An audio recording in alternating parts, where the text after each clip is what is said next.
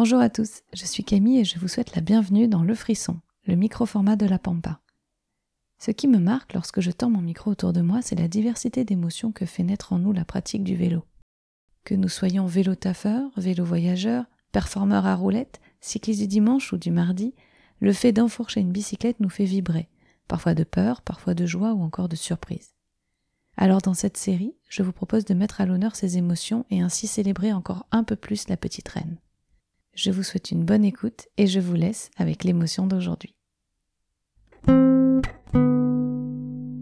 La peur. Je m'appelle Lucille. Le grand voyage que j'ai fait, euh, je l'ai fait en 2014 en partant d'Alaska.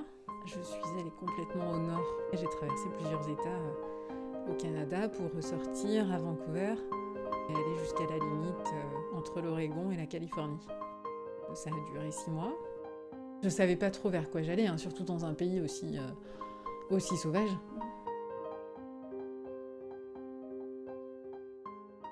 J'ai eu peur, les, je pense, dans les premières soirées, parce qu'il y avait cette, euh, cette trouille des ours.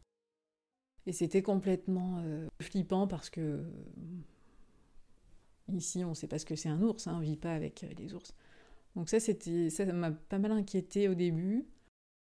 J'en ai vu, il y a même un jour où j'en ai vu cinq, voilà, des intervalles très réguliers.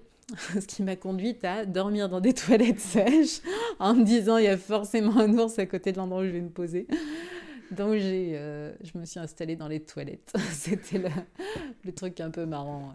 Parce que j'ai quand même déployé ma tente. C'était, il y avait une moustique, donc euh, j'ai sorti ma tente euh, uniquement avec la, la couche intérieure avec la moustiquaire. Et je me suis installée dans les toilettes sèches, qui étaient toujours très propres. C'était assez confortable. Mm. Et, j'ai pas été très attentive euh, cette nuit-là. J'avais pas refermé mes sacoches et les écureuils se sont servis dans mes sacoches. voilà, comme quoi on se relâche et, on se fait avoir. J'ai vu des ours pendant le voyage et c'était souvent des moments très beaux parce que c'est des animaux qui sont hyper gracieux, qui ont un vrai truc, euh, un regard assez profond. Euh.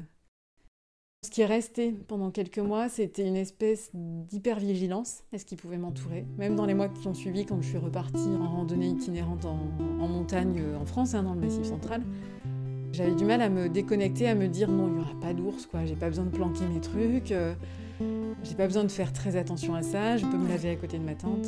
Ça, ça a été un peu une déconstruction à faire.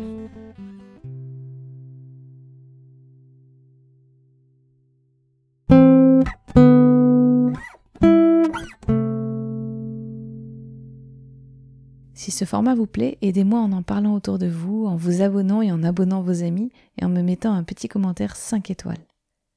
Si vous découvrez la Pampa, sachez que vous pouvez nous retrouver sans plus attendre dans deux autres formats vélo. Les cartes postales sonores où des voyageurs nous embarquent dans leur sacoche pour un récit immersif de leur voyage, et la reco, des mini-épisodes où accompagnés d'experts, je vous transmets les meilleurs conseils et astuces d'un voyage à vélo réussi. Enfin, toute l'actu du podcast est à découvrir sur Instagram, at Sopampastique. À bientôt!